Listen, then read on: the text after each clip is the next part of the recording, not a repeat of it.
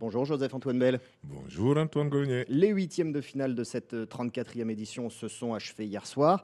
Est-ce qu'on peut dire que ce sont les meilleures équipes qui seront au rendez-vous des quarts de finale? Ah, Là, vous revenez à un vieux débat. C'est toujours les meilleurs qui gagnent. Personne n'a été aidé euh, par l'arbitrage, c'est fini, à l'œil électronique.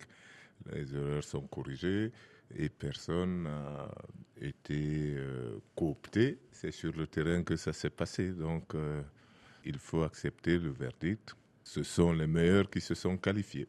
Mais vous comprenez pourquoi euh, je vous demande ça. On a encore eu des surprises. C'est d'ailleurs sûrement la canne la plus imprévisible depuis bien longtemps. Revenons sur le match d'hier. Le Maroc a chuté, battu par l'Afrique du Sud 2-0. Est-ce qu'on peut parler d'un accident industriel? Pour être un accident, c'en est un, mais c'est tout cela a une explication.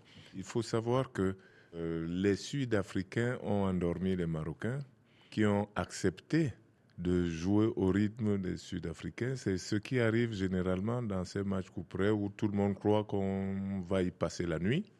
Et donc, on accepte de baisser le rythme. Or, en athlétisme, si c'est lui qui peut arriver premier va au rythme du dernier, c'est lui qui est perdant. Donc les Marocains, à mon avis, n'ont pas démarré ce match comme s'ils voulaient le, gagner. Ils ont accepté le rythme que souhaitaient les Sud-Africains et ils se sont fait piéger. Ils vous ont impressionné, ces Sud-Africains? Ils avaient fait une phase de groupe qui était, sans être anonyme, pas particulièrement brillante. Hier, ils ont tout maîtrisé pratiquement de bout en bout. Oui, euh, et ça, ça ressemble à leur entraîneur. Il faut savoir que ce monsieur avait déjà gagné la Cannes avec une équipe très moyenne du, du Cameroun. Peut-être qu'il y a qu'au Cameroun qu'on n'avait pas compris et qu'on avait cru qu'on gagnait de droit divin. Non, c'était lui. À l'époque, nous l'avions déjà dit. Là, il a reproduit la même chose. Il joue contre une équipe qui est plus forte, mais il, l'amène à jouer à son rythme à lui. Et à ce moment-là, c'est vous qui perdez. Vous pouvez rouler à 120 à l'heure, mais vous roulez à 60 euh, au rythme de quelqu'un qui sait que lui, son maximum, c'est 80.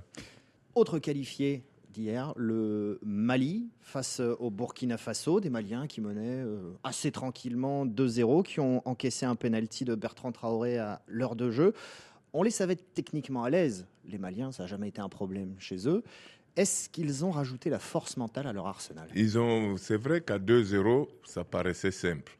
Puis euh, il y a eu ce penalty qui, c'est pas qu'il ne soit pas mérité, mais c'est un penalty qui vient de nulle part parce que le ballon va à la main, il aurait pu passer 5 cm plus loin. Et donc, ça donne une réduction du score et les Maliens n'ont pas, n'ont pas paniqué. C'est, ça aussi, ça prouve de la maturité. Le Burkina Faso, lui, continue euh, sa dynamique. Euh, une canne réussie, une autre canne beaucoup moins bien. Comment est-ce qu'on peut expliquer une telle inconstance de la part des étalons? Je crois que souvent en Afrique, nous prenons pour acquis les résultats que nous avons on se croit établi, on se croit de droit divin à la place qu'on occupe. Et là, je crois que les étalons sont passés à côté. Il faudrait se souvenir de la phase de groupe des étalons. C'était pas finalement si brillant. On les attendait euh, plus, plus fort que ce qu'ils nous ont montré.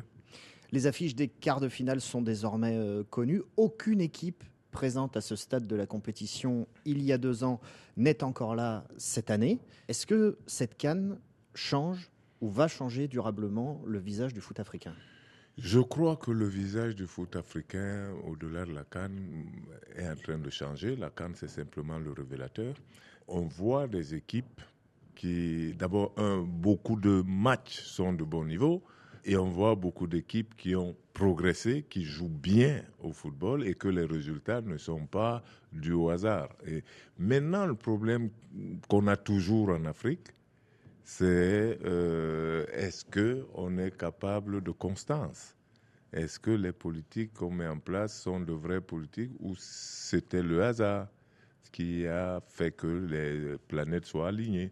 Bon, donc, euh, si c'est vraiment dû à du travail et qu'on persévère et qu'on ne se relève pas de la selle trop tôt, eh ben, on continue à pédaler, on va aller vite, c'est très bien. Merci Joseph Antoine Bell. Je vous en prie.